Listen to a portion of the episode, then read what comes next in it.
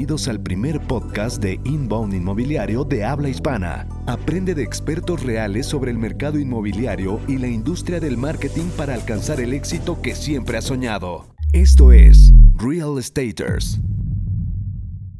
¿Qué tal amigos? Bienvenidos a Real Estaters. Mi nombre es Carlos Andrade, director comercial de Próxima Desarrollos y hoy nos acompaña Jorge Borges, director general de Grupos Recreativos. ¿Cómo estás? ¿Qué tal mi querido amigo Carlos?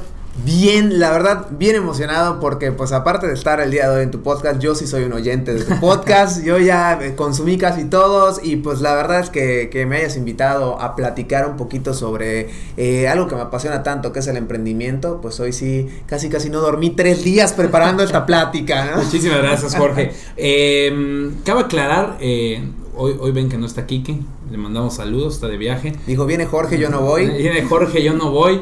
Entonces, por aquí tenemos otro especialista en marketing como, como Jorge, entre otras cosas. Y la verdad es que me encanta tenerlo acá. Porque desde que lo conozco, eso es a título personal, eh, es una persona que su mindset, eh, algo, algo, algo sembró dentro de mí, que me hasta el día de hoy sigo diciendo que es de esas personas que aportan allá donde van. O sea, en vez de estar restando, están aportando. Y para mí eso siempre es un valor eh, inconmensurable en cualquier ámbito de la vida. Y, créeme que, que, opino exactamente lo mismo, lo mismo de ti. O sea, poder platicar contigo una hora, media hora es súper valioso y son esas amistades que, que, es grato cultivar, ¿no? Exactamente, muchísimas gracias. Y bueno, ya para entrar a, a, lo que a todos nos interesa y darles valor a todos nuestros oyentes, pues básicamente me gustaría mucho eh, que nos platicaras, Jorge, ¿quién eres? ¿Quién es Jorge Borges? Rápido, muy escueto, un resumen de quién es Jorge Borges. ¿Dónde está hoy Jorge Borges y cómo llegó Jorge Borges a lo que es hoy? Excelente. Bueno, voy a tratar de ser lo más rápido posible porque sí. la verdad es que creo que lo último que les interesa aquí es quién soy. Uh -huh. Les interesa lo que les tengo que decir, pero pues vamos a comenzar un poquito con eso. Claro. Eh, soy Jorge Borges, soy licenciado en Administración y Mercadotecnia. Okay. Tengo una maestría en Mercadotecnia Digital y Comercio Electrónico y una maestría en Administración de Negocios. Okay. El que nunca, el que dijo que nunca iba a estudiar sí. una maestría, pues ya tiene dos. Porque hasta para mí, hasta conmigo mismo soy rebelde. Exactamente. Eh, bueno, esos son mis estudios académicos. Sí. Eh, pero ¿qué tengo de especial? Que básicamente he sido un emprendedor. Desde muy joven comencé a emprender negocios desde los 18 años. O sea, okay. primer semestre de carrera eh, comencé con un luz y sonido. Okay. Un luz y sonido que se llama Ibiza Luz y Sonido. El cual nos fue a todo dar. Para pero el desmadre. Para el desmadre, pero desgraciadamente como Jorge Borges le gusta dormirse a las 11 de la noche. Sí. Hasta el día de hoy eso no funcionó. Claro. Entonces, la verdad es que aunque económicamente nos iba bien, fue un buen proyecto. No iba con tu ritmo de vida. No iba con mi vida, no iba con lo que yo quería. Y pues fue que, lo, que le di flit. Sí. Eh, después puse un restaurante, okay. el cual pues ahí sí no me fue bien, tengo que aceptarlo. No, no era lo mío, no claro. supimos cómo llevarlo. Y de ahí comienzo con lo que es eh, la primera empresa de grupos recreativos, claro. que es un estudio de grabación okay. que todavía existe. Es una de tus grandes pasiones, entiendo, la música. Así es, yo soy músico, multiinstrumentista, productor y, y, bueno, todo lo que quieras con la música. Hay que me busquen en Spotify, estoy como Jorge Borges sí. o como Ay María y ahí okay. pueden encontrar uh, como 30 canciones compuestas por mí okay. y por mis compañeros. Y pues que empezamos eh, a abrir el estudio, ¿no? Sí. Estuvimos unos años por allá y pues la verdad es que yo quería más, yo quería más y la verdad es que la parte musical pues como que sentía que ya no daba sí. y es que comienzo a incursionar en lo que es el área del marketing, específicamente en el, en el área de marketing digital. Sí. Eh, estamos en el área de marketing digital, recientemente tenemos como un año que estamos dando cursos de todo lo relacionado con negocios okay. y marketing también y también inauguramos un spa que se llama The Getaway Spa. Okay. Así que básicamente es todo lo que hago en el emprendimiento y en la labor social de por qué me gusta tanto esto porque también apoyo gente. Soy vicepresidente de, de Coparmex, okay. el sindicato empresarial en la sección de jóvenes, sí. en la cual ahorita tengo la tarea de eh, ser vicepresidente de capítulos universitarios, que lo que hago pues es ahora sí de que apoyar a los jóvenes que están estudiando la carrera a incursionar en el mundo del emprendimiento. Así que básicamente le sé un poquito al tema de emprender. Y te apasiona, que creo que es lo más importante. Cuando hay pasión de, detrás de todo el conocimiento, eh, se crean las cosas extraordinarias. Me apasiona vivir, me apasiona los negocios, vibro cuando tengo la oportunidad de hablar y compartir un poquito de eso claro. y, y, yo creo que eso se es, nota. Así es. Se nota, se nota, eso creo que no se puede comprar.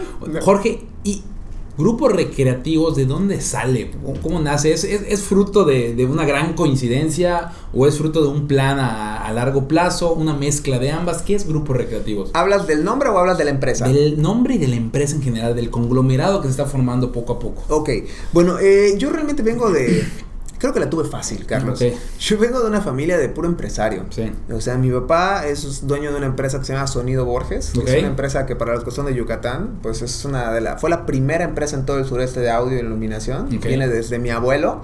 Eh, mi mamá tiene una constructora y antes de eso tenía una tienda de ropa. El punto es que prácticamente todos en mi familia era desayuno, almuerzo y cena tener no una te queda de otra. No, realmente yo jamás en mi vida visualicé, me visualicé haciendo otra cosa. Mi papá me decía, no, que conviértete en doctor. Los doctores ganan millones de pesos, según él, ¿no? Esto de, y les va re bien y sé doctor. Y no, yo no quiero ser doctor. O sea, yo desde el primer momento que tengo recuerdo, yo iba a ser empresario. Y pues básicamente, eh, pues cumplí lo que yo ya tenía pensado que iba a hacer.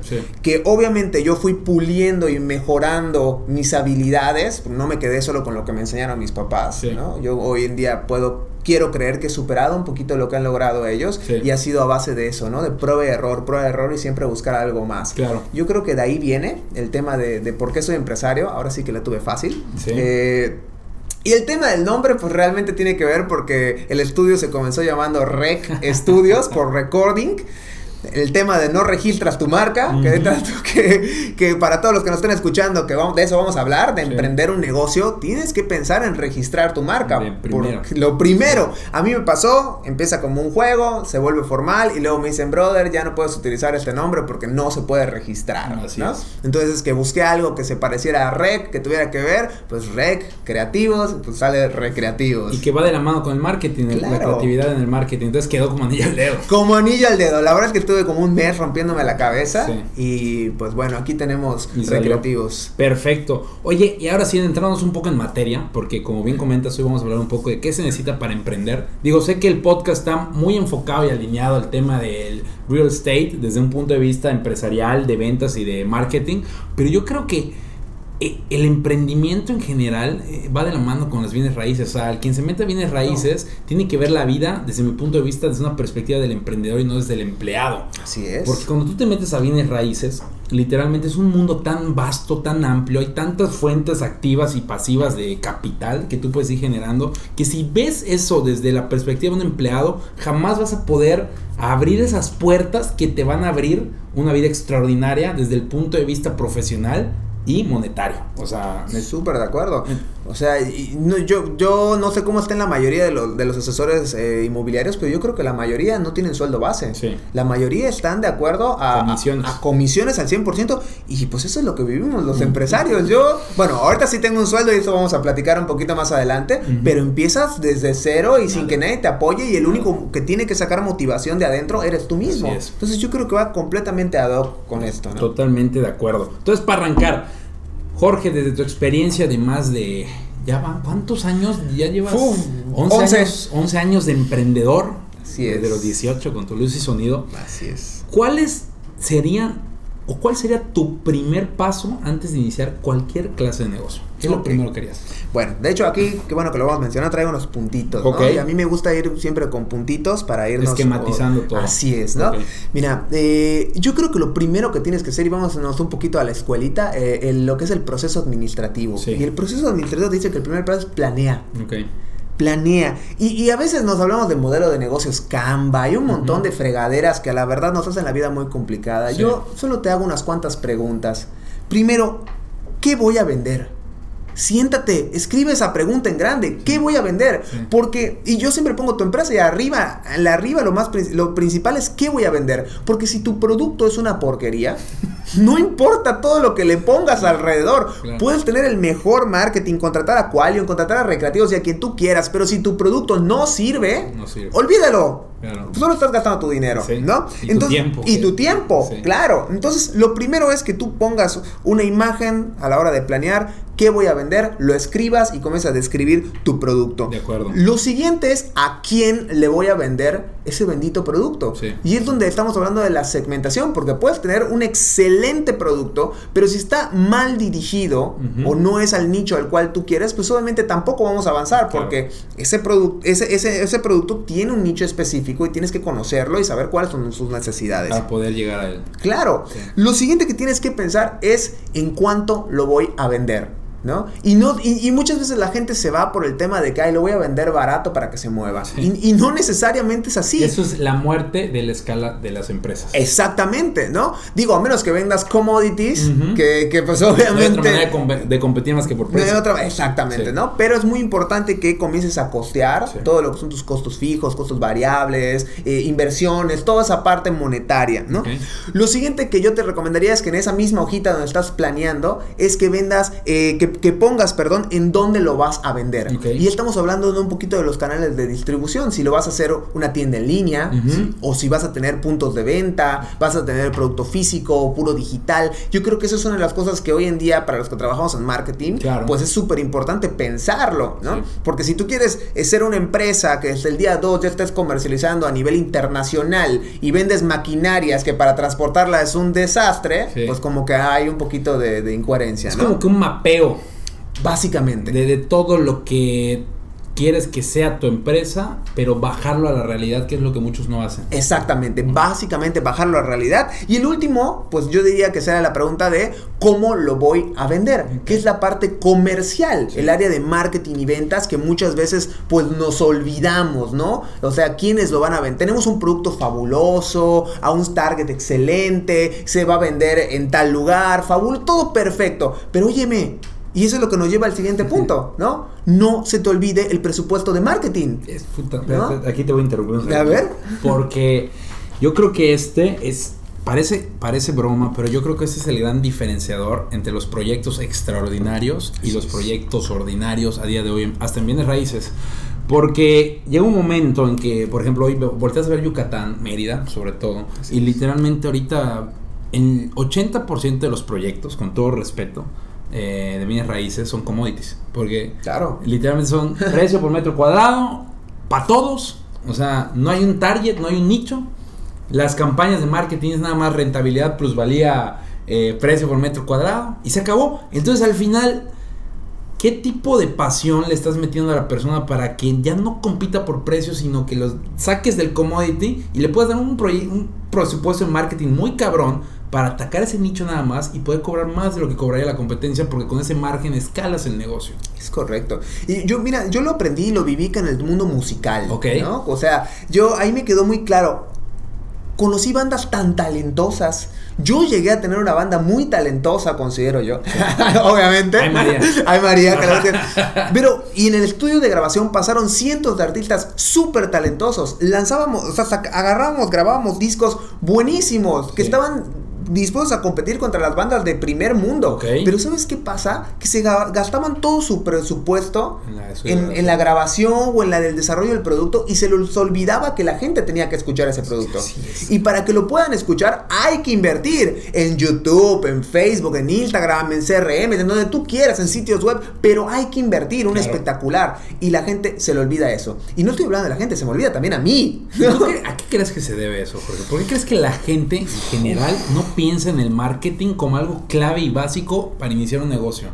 Yo, yo creo, Carlos, que, que nadie nos enseña a poner negocios. Ok. O sea, nos enseñan en la escuela, hasta para los que tenemos la fortuna de haber estudiado administración, Sí. ciertas cosas, pero n- a la- cuando lo bajas a la realidad, no encajan. Ok. Llevaste la materia de marketing y otra materia de ventas y otra materia de administración, recursos humanos y así nos vamos. Pero ¿en qué momento hay una integración de todo eso?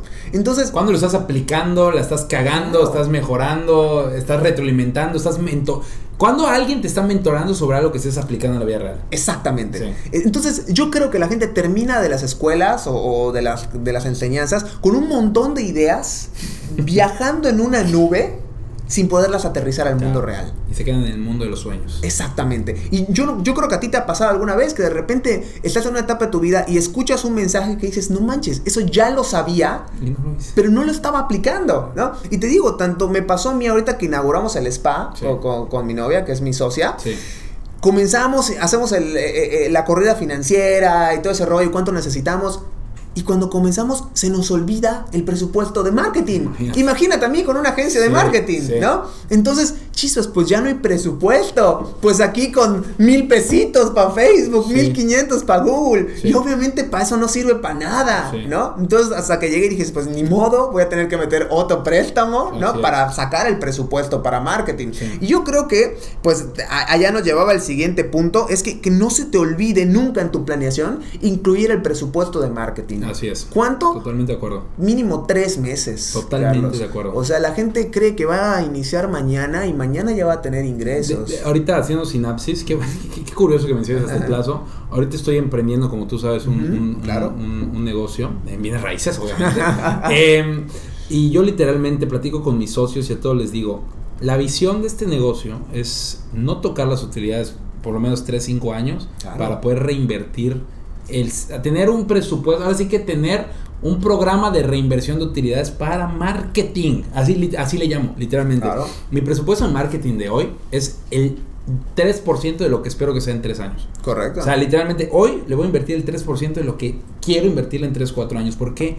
Porque la escalabilidad de un negocio va de la mano al 100% con, uno, el tamaño y la eficiencia de tu presupuesto de marketing. Así es. Entonces, si tú logras apalancar bien tu negocio desde el principio con marketing, lo puedes escalar muy rápido, pero nadie nos enseña eso, cabrón. Exactamente. El famoso CAC. Exactamente. El costo de adquisición de clientes. así es. La gente cree que los clientes van a llegar nada más porque estás muy guapo, güey. o sea, digo, estamos bien guapos los dos, pero pues la neta no por eso nos vas a comprar. Claro, no. Hay, mucha, hay mucho proyecto y gente guapa también allá afuera. Entonces, no podemos tener eh, ahora sí que la soberbia pensar que mi producto proyecto es el mejor. Oye, puede serlo, pero si no lo difundes, si no lo sacas de la oscuridad, no sirve para un carajo. Estoy súper de acuerdo contigo. Exactamente. Entonces, ¿continuamos con el punto? Así es. ¿Cuál es el siguiente paso para bueno, El siguiente punto que yo les quiero decir, ya estamos hablando de planeación, pero hay gente que se queda en la eterna planeación, mi amigo. ¿No? Nunca ejecuta, siempre está planeando, siempre tiene ideas. Agar, llegas a su oficina y tiene miles de post-its pegados en la pared, 100 libretas, pero no tiene nada hecho. Entonces, el tercer punto sería que comienza Güey. Así, como, lo tengas, dale. Así, hay algo que se le conoce como el producto mínimo viable, que es lo mínimo que tienes para ya poder salir al mercado. ¿no? Si te preguntas el caso de los que tienen iPhone, pues hay un iPhone que empezó siendo el iPhone 3 o 2G o una madre así, ¿no? Estamos hablando que ya salieron creo que 20 iPhones después de ese que son mejores. Si Apple se hubiera esperado a que tuviera el mejor iPhone, hombre, no existiría. No existiría aún, exactamente, porque nunca vas a tener el mejor producto. Tienes que iniciar con algo para mejorar sobre ese producto inicial. Así o es. servicio, lo que sea. Es correcto. Y, al final de cuentas, yo creo que de eso se trata, de todos los días ser mejor. Yo creo que algo que sucede aquí, Jorge, y esa es opinión personal, y, y es un tema muy del ser humano y sobre todo del millennial, que yo, yo sé que mucha gente tiene buenas ideas, no, no voy a subestimar las ideas, hay otros que no, pero hay gente que tiene buenas ideas de productos o de empresas, etc. Pero quieren comenzar su primera empresa con el proyecto, producto más extravagante y extraordinario que quieren. Que, o sea, como que dicen, no, es que yo quiero ser el Elon Musk mexicano y voy a diseñar una empresa de paneles solares que se integren con tu casa. O sea, no estoy diciendo que esté mal, estoy diciendo que, ok. Ubícate.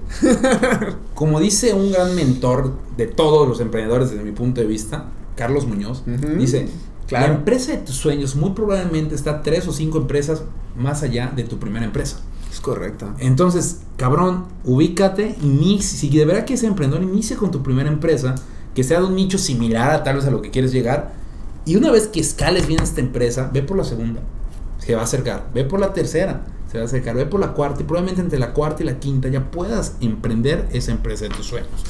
Qué buen comentario. Es que así es. A mí me tocó, yo daba clases en, en, diversas universidades y eso me pasaba con mis alumnos. Me decían, es que maestro, yo no puedo emprender porque yo visualizo mi empresa así y asado y necesito esto y lo otro. Y le decía, güey, para nada. Inicia como tú dices, ¿no? Con la empresa chiquita y que esa empresa te vaya creciendo hasta que puedas tener. Yo empecé recreativos con cero pesos. Nada. Nada. Una computadora y mis conocimientos y se acabó. Y la verdad es que si regreso cuatro años atrás, que fue cuando fundé la agencia, me doy vergüenza. Sí. ¿No? Me doy vergüenza. No sabía nada. Es más, no sé ni cómo me contrataban. Claro. Pero me contrataban. Y gracias a eso me ayudó a ir creciendo y a creciendo. Y hoy puedo creer que tenemos un buen, un buen equipo de trabajo y un buen producto. ¿Sabes por qué? Desde mi punto de vista creo que saliste adelante y esto creo que es importante para todos. Tenemos que entender que un emprendedor cuando inicia es un vendedor. O sea, Claro.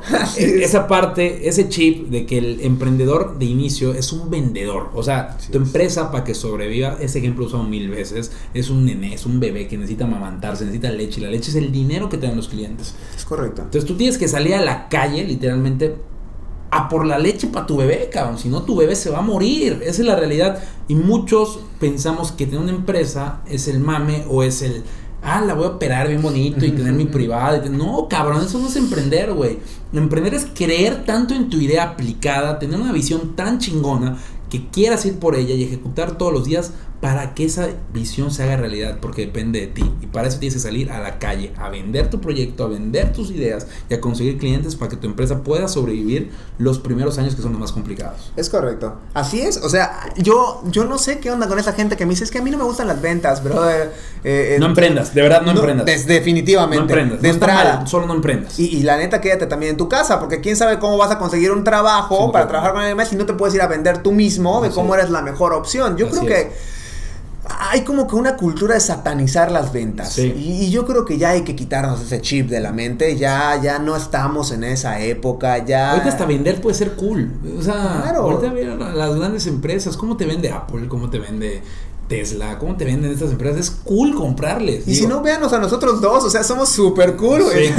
Sí. Y nos dedicamos a las ventas. Entonces, esto me lleva a Ujú. al siguiente punto eh, que estoy viendo que tú eres de la visión de crear empresas, no autoempleos. ¿Tú qué definirías, Jorge, como un autoempleo y qué definirías como crear una empresa? Así ¿Cuál es la distinción? Mira, yo tengo una visión muy clara y este es el tema de yo lo hago no solo por mí. Sí. Yo creo empresas, hago emprendimientos y no por el tema de hacer más rico a Jorge Borges, Sí. sino para poder impactar positivamente en, en la sociedad. Desde tu don, desde lo que te. Exactamente, ¿no? Y, y al final de cuentas, y esto va para todos los arquitectos, todos los ingenieros, psicólogos y todos los profesionistas Sí. que salen eh, pensando como autoempleado. Voy a conseguir chamba. Voy a poner yo clínica. exactamente, yo mismo lo voy a operar y pues hasta ahí, ¿no? Sí. Y bueno, está padre si eso es lo que te motiva, eso es lo que, lo que tú quieres, pero al final de cuentas tienes un tope. Así es. O sea, va a llegar hasta un punto y hasta qué punto Hasta de tu tiempo de. hasta donde tu tiempo dé. Tú Sí, lo respondiste, es. ¿no?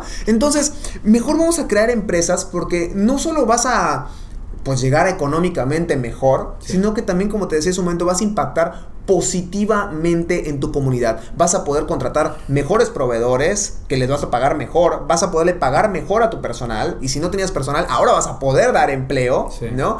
Vas a tener mejores productos y así es une y vencerás básicamente. No, y, y algo muy padre, eh, para mí emprender es una manera de ser egoísta, pero también ser muy abundante al mismo tiempo. Ahí te va porque lo digo de esta manera. Creo que es muy egoísta porque sé que el hecho de querer más y crecer viene desde el ego. Y no lo niego. De hecho, lo disfruto. De hecho, es como que domestico mi ego en la mayor medida posible para empujarme a, así como que cuando quiero crecer mi empresa o quiero competir, es como que ego, vas, dale, agárrate putazos. Para eso me sirves, para crecer. Pero en el momento que estás creciendo, la empresa literalmente, en vez de estar abloteando afuera de que quiero ayudar al mundo y quiero rescatarlo y, y que, la pobreza y que la puta madre, yo desde mi don lo que puedo hacer es crear empresas Claro. y generar liderazgo dentro de mis empresas para que gente que tal vez no hubiera tenido la oportunidad allá afuera, la empresa, no yo, pero la empresa que yo apoyé a constituir y crecer, pueda darle oportunidades a gente realmente para crecer y darle una mejor, ahora sí que formación de vida a sí mismo y a su familia si es que tiene o quiere tenerla. Entonces, Correcto. esa es mi manera de impactar el mundo. No lo pudiste decir mejor, pero Sí. creo que pensamos exactamente igual. Creo que por eso nos llevamos tan bien. ¿no? Y, y yo creo que de eso se trata. O sea, todo el día te la pasan compartiendo en Facebook de lo fregado que está México, Claro. lo que mal está el presidente, pero no haces nada. Exacto. ¿no? O sea, ¿cómo estás impactando? Ah, es que estoy generando mucho dinero para mi bolsillo. Ajá, y estás generando nuevos líderes, estás generando impacto positivo a tu comunidad. Y no ¿Quién tengo nada en contra de que generes dinero. Nada. Ah, Genera todo el que quieras. No, no- el dinero no es malo ni bueno. Simplemente pregúntate tú mismo y ve si la respuesta te llena, ¿qué impacto más allá del dinero para ti estás dando? ¿Sale? El siguiente punto. Sí es. ¿Cuál El- es? Mira, querido Jorge. como tú bien dijiste hace un momentito, hablabas de que a veces al principio todos queremos inmediato, pero al principio pues hay que salir a buscar eh, esa leche que amamanta al Sí. niño, ¿no? Y a veces las cosas no se dan. A veces Casi siempre. Casi siempre. No yo, yo llevo un año ya casi con el, con el spa que, que Sí. fundé y apenas y con trabajo llegamos al punto de equilibrio, Claro. ¿no? Y dice uno, wow, o sea, esto es una rotura de madre, básicamente. Y es ahí donde entra el tema de tu pasión. ¿Te apasiona realmente lo que estás haciendo? ¿Lo disfrutas? ¿Podrías pasar una vida entera sin cobrar un solo centavo Haciendo Obvia- eso. haciendo esto? Obviamente si no necesitaras comer y alimentar a tu familia, Claro. ¿no? Y mucha gente, no, no, no, te responde, no, la neta es que yo no podría. No lo hagas. Yo- exactamente, no lo hagas. Sí. Porque cuando estén las vacas gordas, pues lo vas a disfrutar muchísimo. Y Claro. acá vamos a jugar guerra de dinero y todo lo que tú quieras. Pero cuando hayan vacas flacas, ¿qué pasa? Lo vas, te vas a caer. Así es. ¿no? Lo vas a derrumbar. Yo ahorita lo veo con el spa. O sea, de hecho, este punto me lo dijo mi novia. Estábamos sentados platicando. Le decía, a ver, vamos a sacar puntos en el emprendimiento. Y me decía, que sea tu pasión. Totalmente. Porque si no es tu pasión, tarde o temprano te vas a hartar, lo vas a dejar. Así es. ¿no? Y yo creo que eso antes de emprender un negocio, pregúntate, ¿son lo mío las ventas? ¿Son lo mío el, el sector inmobiliario? Claro. Si no, pues la neta es que te ahorras un chorro de chamba teniendo asesores Totalmente. inmobiliarios que solo están No. ocupando un espacio y le dan espacio a los que sí es su pasión, Es ¿no? que literalmente mi chamba es detectar talento y formarlo nada más. Y para mí parte del talento, una de las, una de los aristas clave para detectar talento es gente que le apasione el hecho de hacer lo que hacen el día a día. Exactamente. O sea, es parte de clave. o sea, Que disfruten, que les menten la madre y cuando les digan, no quiero tu terreno. O el ¿no? reto, hay gente que le Claro. pica el hecho de, oye, ¿cómo que no? ¿Verdad? No, pues el siguiente sí. ¿Por qué? Porque le voy a aportar valor y porque yo puedo, o sea... Yo me levanto, brother, sintiendo que mi vida es un juego de Monopoly. Así me siento y disfruto hasta esos momentos donde hay vacas flacas. La incertidumbre. Lo disfruto porque a mí me gusta. Para mí es un Monopoly y en el Monopoly vienes ganas, a veces pierdes, Así pero es. el punto es seguir, seguir hasta que te recuperes. ¿no? Así es. Bueno, nos vamos con el siguiente punto, ¿no? ¿Sí? Perfecto. Bueno, básicamente ya hablamos de esto, pero dice, encuentra un objetivo más grande que tú mismo. Siempre. Y era el tema de, de ol- olvídate de, de solo hacer este negocio porque quiero crecer mis, mm, Mis ingresos. mis ingresos o quiero elevar mi nivel de vida. Porque aunque muchos emprendedores nos motivamos con eso al principio, Sí. todo tiene un tope, güey. ¿No? Sí. O sea, estamos hablando que, ¿qué quieres? ¿Un carro? ¿Chingón? Pues a la larga llega. Sí. ¿No? Cuando haces las cosas bien, llega. Viajes llegan. Viajes llegan, eh, casas llegan, Llegan. ¿no? ¿Y luego qué? ¿Qué más hay allá? Exactamente, ¿no? Entonces, eh, decía mi psicólogo que, que lo que no crece tiende a estancarse. Y a morir. Y lo que se estanca se muere, güey, ¿no? así es. Entonces, al final de cuentas, si tú no logras que tu mente conciba un objetivo muchísimo más grande que tu bienestar solo yo, Sí. ahí te vas a quedar estancado tarde o temprano. Así puede ser que no hoy, puede ser que no mañana, pero los que tenemos visiones a largo plazo, tenemos que buscar objetivos que impacten de manera positiva a alguien más que no sea yo. Mira, eh, yo, yo, yo alineado a eso, eh, una de las cosas que una vez escuché y me hizo mucho, mucho sentido es que la definición de emprendimiento para una persona eh, que admiro mucho dice que emprender simple y sencillamente es un pretexto para relacionarte con más gente que vibra similar a ti y crear nuevas relaciones de abundancia con estas personas. O sea, literalmente es un pretexto para conocer gente que vibra similar a ti Correcto. y generar abundancia para ti y para más gente en el camino.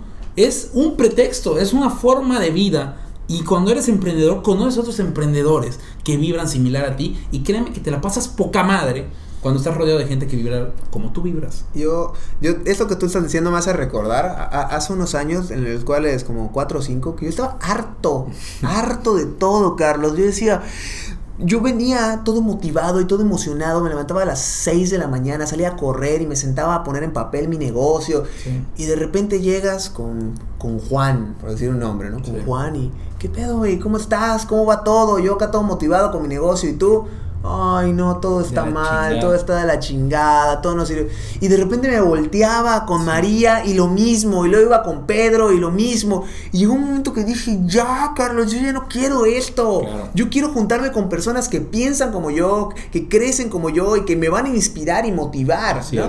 Y la neta, digo, voy a echar aquí una porra a Coparmex, Sí. ¿no? que es el sindicato empresarial. Yo fui, me inscribí y fue ahí donde comencé a asistir a que a los networkings, donde conocen otros empresarios, a conferencias y a relacionarme con personas que, Que como- quieren crecer. Claro, y que vibran como yo, como, Sí. como lo que tú acabas de decir, que vibran igual que yo.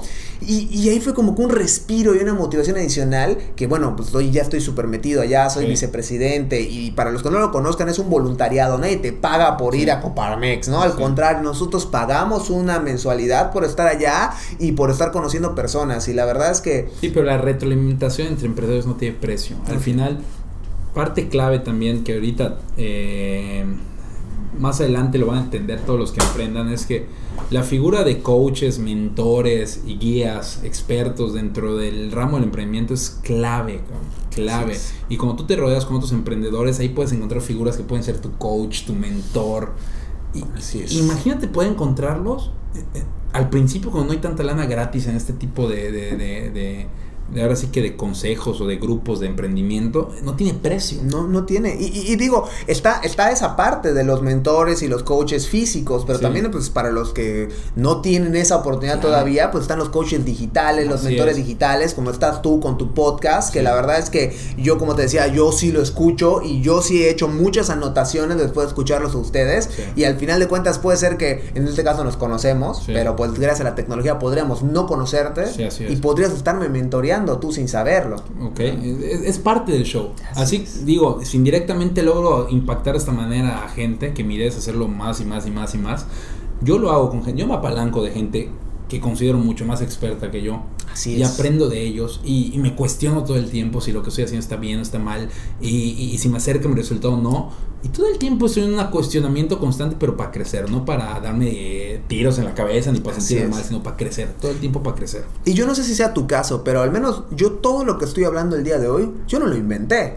Yo lo escuché de alguien Totalmente. al cual admiro o lo leí sobre alguien en algún libro o en algún podcast, del cual admiro y estoy compartiendo una información, simplemente soy un puente. Ah, así es, y de hecho se dice que toda la información, quitando la ciencia, que ese es un tema de que la ciencia iba evolucionando, pero la mayoría de los libros ya están escritos, simplemente es una, es una reinterpretación de algo que ya está hecho, ya está dicho. O sea, eh, no- nos vamos tropicalizando con la etapa en la que vivimos hoy, pero todo el conocimiento, la sabiduría, por decirlo de cierta manera, ya está dicha, está. ya está, hecha, ya existe en el universo. Y, y justamente eso le decía a mi novia, volviendo a hablar de mi novia, creo que la extraño. Salíamos de ver el- a Daniel Javier, Sí. ¿no? Eh, tuvimos la oportunidad de ir a verlo. Y yo le decía, es que estuvo bonita. Sí, Pero yo me estado, yo estado- llevo muchos años metiéndome en el tema de inteligencia emocional. sí. Y le decía, a la larga termina siendo exactamente lo mismo que me dijo el psicólogo o que me dijo el tal coach. O que escuché en el podcast. o que escuché en este. el podcast, Ah. exactamente, termina siendo lo mismo, solo que con una voz diferente, una persona diferente o una palabra que Así cambió. es, así es. Pero como tú dices, la información ya está, Así es. ¿no? Solo vamos a comunicarla y compartirla. Y, exacto, y, a- y aplicarla. Creo que- sobre todo, ¿no? creo que lo que más hace falta. Bueno, ¿Cuál es el siguiente punto? siguiente punto. Eh, yo me gusta, ese es algo a título personal, no sé realmente qué piensen los demás emprendedores, pero a mí yo creo que tú tienes que aprender de todas las áreas que hay en tu negocio. Ok. ¿no? Y yo creo que, que creo que así lo hace McDonald's cuando te da una franquicia que te pone hasta trapear y Sí, barrer, ¿no? Aprendas todo. Claro, y yo creo que si tú quieres dirigir un buen negocio, tienes que conocer todas las áreas. Yo cuando empecé, pues, ¿qué iba haciendo? Yo al principio era yo, Sí. ¿no? Todo yo. Después, una vez que comenzó a aumentar la chamba, pues conseguí a alguien que me apoye en el área operativa. Claro. Entonces yo ya no operaba. Y Ahora no sí, pagabas fuegos. Exactamente, ¿no? Yo ya solo veía ventas y veía administración. Cuando empezó a crecer, pues obviamente ya conseguía a alguien que viera administración. Sí. Entonces yo ya tenía alguien que hacía administración y alguien que hacía operativo, ¿no? Y ahorita que ya estamos creciendo bastante, pues ahora sí ya delegué también la parte de ventas, Claro. ¿no? Entonces ya me quedo únicamente con la de dirección, pero yo tuve que aprender Ya ves la estrategia. Exactamente, Sí. ya sé toda la parte de abajo, ya sé cómo funciona todo y eso me permite dirigir de una mejor manera. Y ahorita yo digo que mi puesto es eh, el encargado de innovación de la empresa, ¿no? O sea, yo me la paso todo el día en internet viendo qué hay nuevo, qué hay ¿Cómo nuevo. puedo aplicar el conocimiento para escalar mi empresa? Exacto. Y prueba error, porque tal vez no funcione algo, pero ya tienes otras tres ideas que vas a aplicar y alguna va a crecer. Y Exactamente. alguna va a crecer. ¿no? Y al final de cuentas, eh, si uno no sabe lo que está ocurriendo en su empresa, o sea, Sí. cómo se hace, en 30 segundos te llevan al baile. Totalmente de ¿no? acuerdo. Y, y no es porque la gente sea mala, a veces simple y sencillamente la gente no sabe y cree saber. Así es. ¿no? A mí me pasó una vez eh, que me decían, no, es que las facturas de Facebook no son deducibles, no son deducibles. Entonces yo decía, ¿cómo no van a ser Si deducibles? estoy pagando. Claro, y entonces me clavé, saqué la, la eh, y me lo dio un contador. ¿no? Mi contador en esa época, y saqué la ley, y me puse a leer y me puse a Y investigar. claro que es deducible. y claro que es deducible, no es deducible de IVA, pero sí es deducible de, De ISR, ISR. ¿no? Entonces, imagínate, pagué cientos de cientos de miles de pesos pude deducir un que no pude deducir ni un peso, ¿no? Entonces, Por falta de conocimiento. por falta de conocimiento. Entonces, aunque digas, no, es que yo soy panadero, no tengo por qué saber de contabilidad, todo. tienes que saber de todo. Dice Gary Vee que si quieren un, un mentor en negocios, creo que Gary Vee, Gary Vaynerchuk, es clave. Dice, no tienes que ser un experto en nada, pero tienes que ser lo suficientemente peligroso en todo. Eso es lo que. ah, Mira, no lo pudo haber, no lo pudiste haber hecho mejor. Sí, es que así, así lo define él. Si quieres emprender, experto en nada. Así es. Suficientemente peligroso en todo. No te pueden llevar al baile en nada. Y, y yo justamente creo que es lo que he estado haciendo, ¿no? Yo me pongo, a, como te decía, a investigar, a innovar y ya luego bajo esa información a mi equipo operativo, administrativo, comercial o del área al que, que corresponda y le digo, mira, está este rollo, le muestro lo básico, Sí. le muestro y ahora sí, tú conviértete en el experto. Vámonos. ¿no? Vámonos.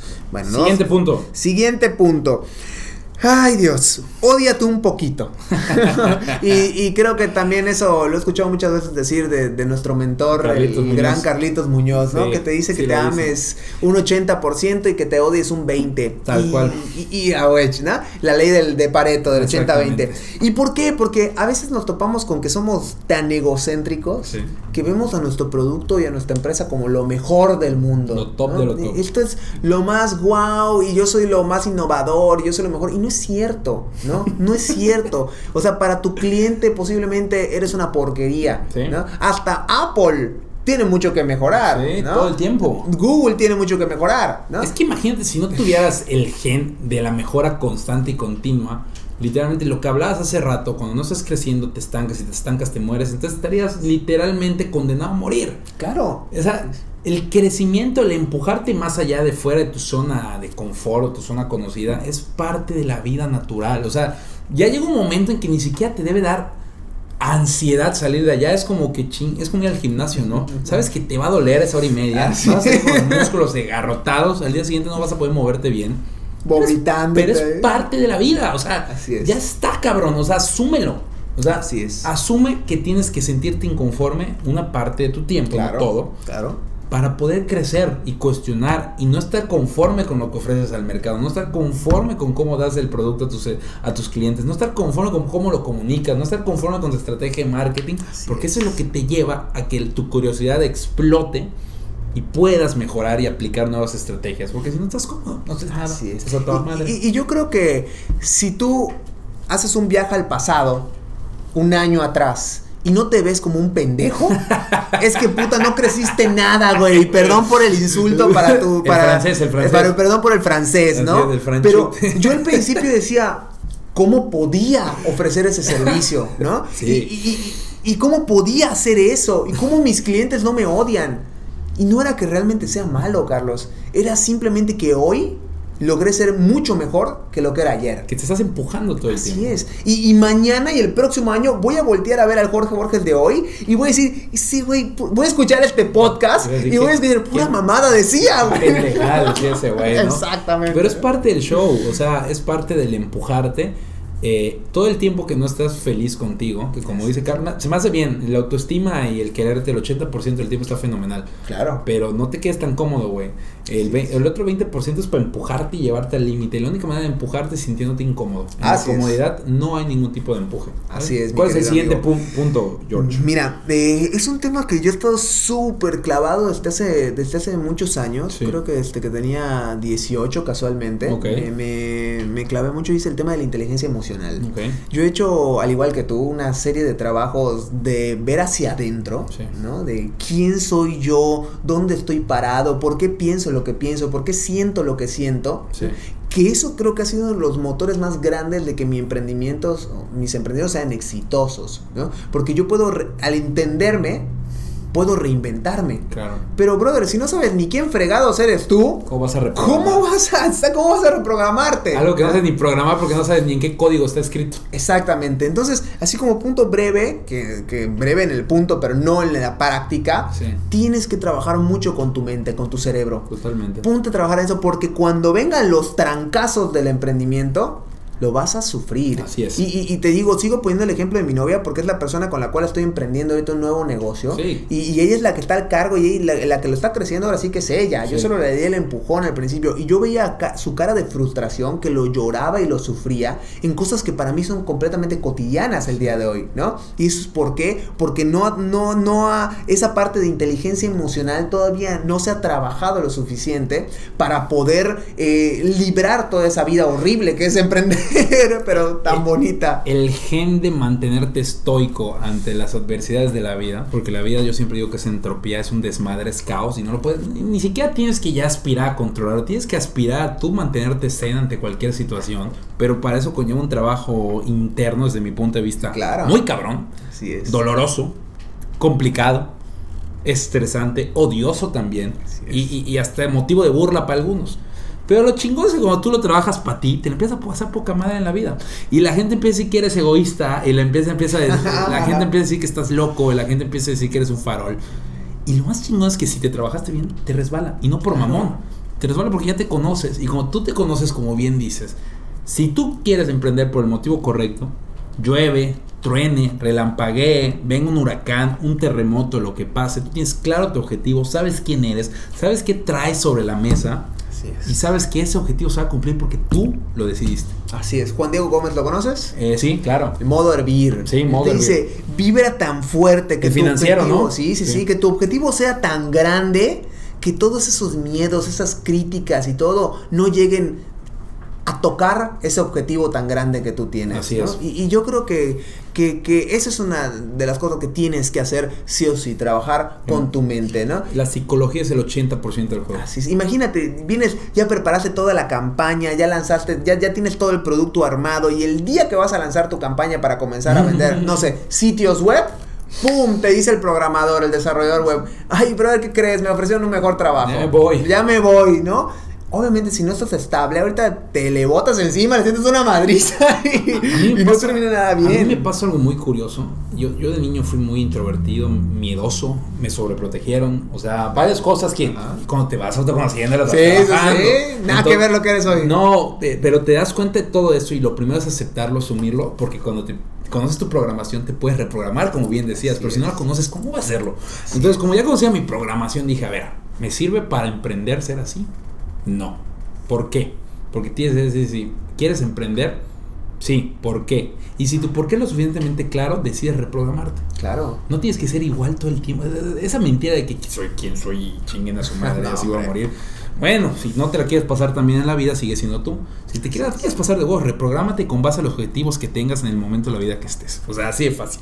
Entonces, algo que yo he aprendido es a que mi mente trabaje en busca de soluciones todo el tiempo. O sea, a lo mucho me quejo 5 o 10 minutos, porque soy humano. Que eso quería decir, ¿no? La gente que no crea que siempre estamos zen y No, que hay como no. estudio inteligente. No manches, yo berreo, mento madre. mis mejores amigos me conocen y saco mi mierda porque la mierda es para sacarla para afuera. Ah, huevo, Ah, cabrón. Si no, dime. Mejor afuera a- adentro. Exactamente, la mierda Mierda. la sacas, quedas limpio y mi mente en automático, ya solita sin darse cuenta, está buscando soluciones que por aquí, que por allá, que acullá. Y empiezas a ejecutar para solucionar pedos. Ya no te estás quejando, cabrón. Así es, así Me es. explico entonces. Esa inteligencia emocional es elemental. Elemental, elemental. Y bueno, nos vamos con el siguiente punto. Sí. Era un punto cortito, ya lo- es que es un sí. tema que me apasiona. sea, Y eh, somos dos, de ello hay que ir por las chelas para platicar de eso. Exactamente. Mira, eh, este es un punto que tal vez al corto plazo y para la gente que está iniciando no lo va a entender. Ok. O bueno, sí lo va a entender, pero no va, no va a captar por qué lo tiene que hacer. Mm. Y es regístralo todo. Regístralo todo. Y no Sí. hablo de, de solo tus ingresos y egresos. Estoy hablando de cuánto te gastaste en marketing, cuánto te gastaste en personal, cuánto te gastaste en esto, de tus ingresos, de qué unidades de negocio vienen. Todo tú lo tienes que tener muy bien registrado. Sí, sentido común. Claro, claro. Pero el principio, pues es lo que no hacemos, Claro. ¿no? ¿Cuánto ganaste este mes? No tengo ni la menor idea, ¿no? Y al principio, pues no pasa nada. Trae el dinero en tu bolsa y hasta, y hasta Claro. ahí vamos, ¿no? Pero cuando piensas una visión a largo plazo y quieres crecer, cuando estamos hablando que ya llevas dos años operando Sí. y dices, mira, vamos a generar un crecimiento del 50% contra el año anterior Puta, y lo ¿cuál es vamos a hacer base, así. no? Exactamente. ¿Dónde está tu data? Sí. O sea, ¿cómo puedo saber que voy a llegar a este objetivo si no tengo idea de dónde estoy partiendo? Claro. ¿no? Entonces, nosotros ahorita tenemos, por ejemplo, un tablero de la empresa de KPIs, así se llama, Sí. eh, indicadores de rendimientos, ¿no? Eh, que nos van diciendo cómo nos fue en el 2019, cómo nos fue en el 2018, y con eso ya podemos tomar decisiones reales, Sí. positivas, yo siempre voy a lo positivo, ¿no? Sí. Pero te permite tomar acciones. Yo ya sé que si quiero adquirir 10 clientes nuevos y que cada cliente me cuesta 5 mil pesos obtenerlo, pues tengo que invertir 50 mil pesos para obtener 10 clientes nuevos. La información es simplemente un parámetro que te sirve para la toma de decisiones inteligentes. Así O es. sea, eh, eh, pero pues la vida, mientras más decisiones inteligentes tomes en cualquier ramo de tu vida, mejor te va a ir puro sentido común.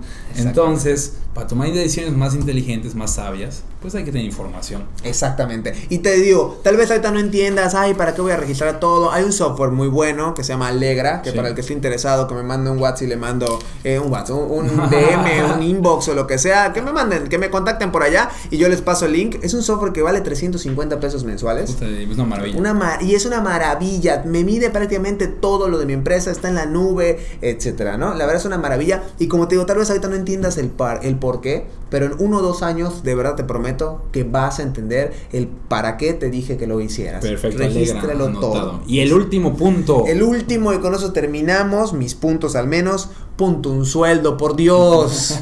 Por Dios, yo estoy harto y cansado de esa gente que cree que todo lo que ingresa a la empresa es de él. ¿No? Y lo ves al pobre que jamás tiene dinero. Sí. Y ves a los pobres empleados con, el, su- con, el, con el- la soga al cuello porque no saben si van a cobrar su nómina este mes porque el patroncito ya se lo gastó todo. Claro. ¿no? Yo te voy a explicar así rápidamente un tip de qué puedes hacer con esa parte. Primero, ponte un sueldo. ¿Cuánto te pones de sueldo?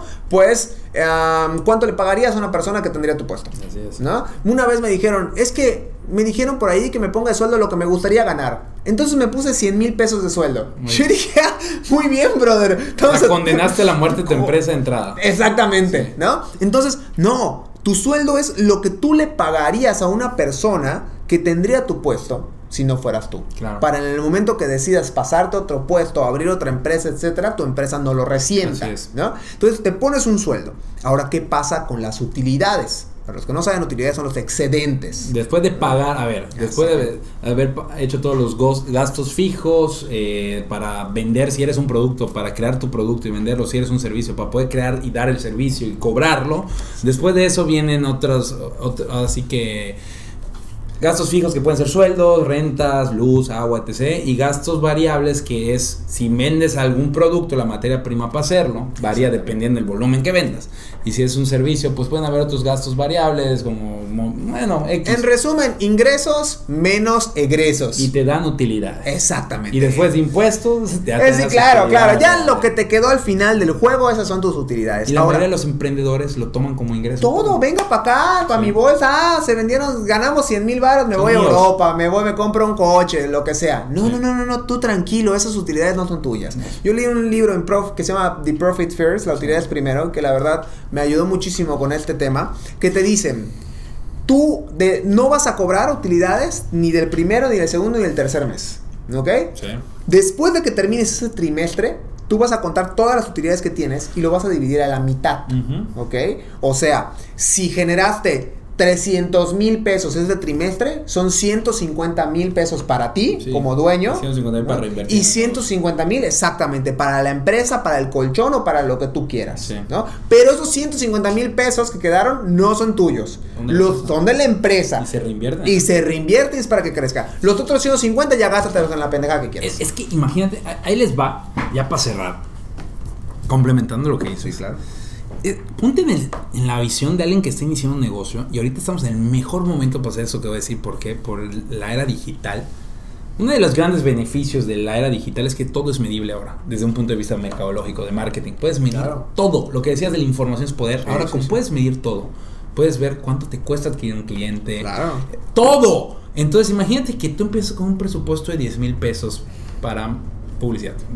Porque estás una, una empresa chiquita, la vas escalando, etc. Y te das cuenta que para adquirir un cliente te cuesta eh, X, 3.500 pesos. Entonces, ¿cuántos clientes puedes adquirir con 10 mil? Está fácil. Pues sí. 2.8. Eh, Exactamente. Una cosa así.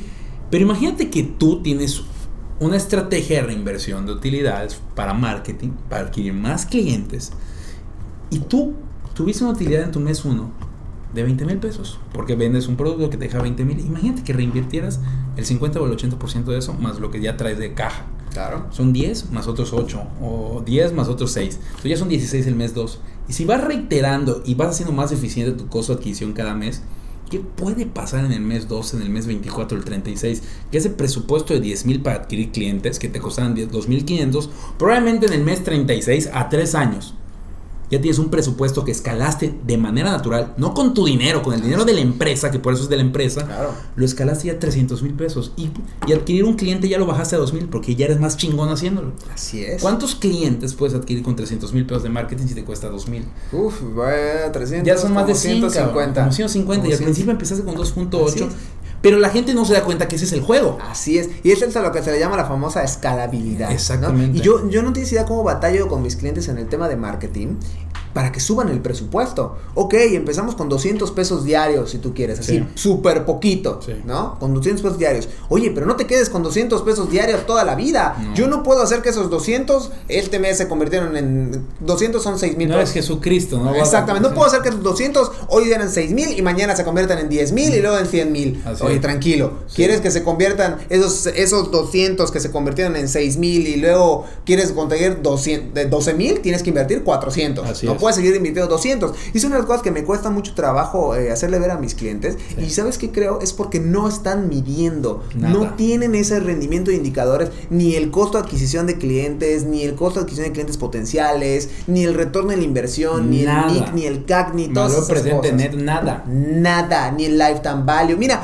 ahí son muchísimos KPIs y la verdad es que si nos podemos hablarlo aquí, nadie va a entender nada. Sí. Pero el punto es que se pongan a investigar qué KPIs Son elementales para un negocio. para un negocio. Exactamente. Y que lo estén midiendo todo De, el tiempo. de- de hecho, ahí para el que me quiera seguir en mis redes sociales, Jorge Borges Baduy, de Sí. verdad estoy por, por subir al, eso, ¿no? Un, un video tutorial sobre qué medir en tu negocio. Claro. Porque no tienes idea, no vas a crecer jamás si no es. sabes qué estamos midiendo. Totalmente de acuerdo. Muy bien. Jorge, pues ha salido un programa largo y Eso, podría hacerlo aún más.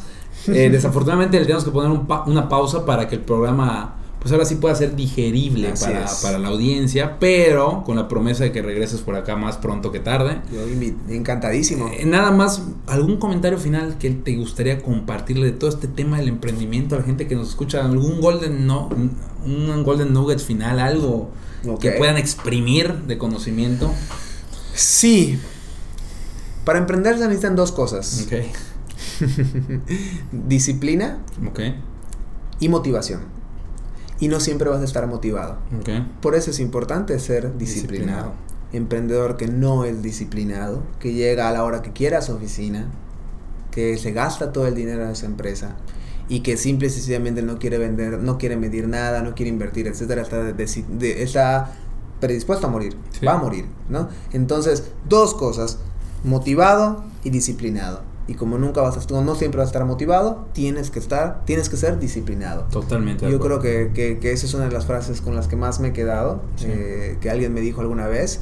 Y háganlo ya, dejen de estarlo pensando. Es para hoy. Si es tu caso, llevas planeando, planeando, planeando, planeando, ya deja de planear. ¿Qué tanto le planeas? Vas a quemar esa libreta de tanto Sí. planear.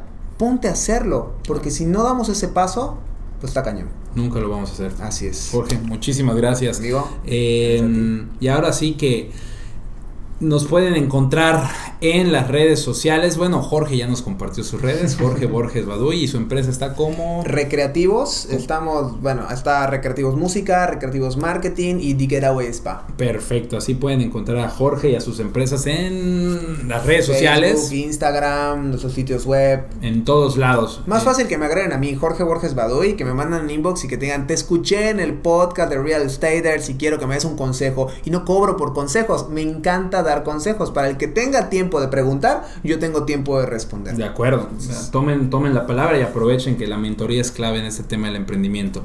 Y eh, nos pueden encontrar a nosotros como Real Staters eh, MX en las redes. Y pueden encontrar a Kike Shakur como Kike Shakur, que anda lejos, pero también busquen en las redes sociales. Tiene mucho que aportar. Es su empresa como Qualium.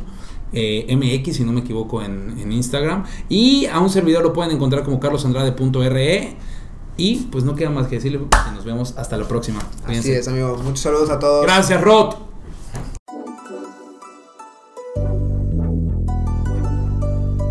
Este episodio de Real Staters ha llegado a su fin. Suscríbete ahora para seguir recibiendo estrategias y consejos inmobiliarios que te permitan alcanzar el éxito que siempre has soñado. No olvides calificarnos y escribir una reseña para que podamos seguir generando contenido de valor para empresarios y profesionales del sector inmobiliario. Nos vemos de nuevo la próxima semana en Real Staters.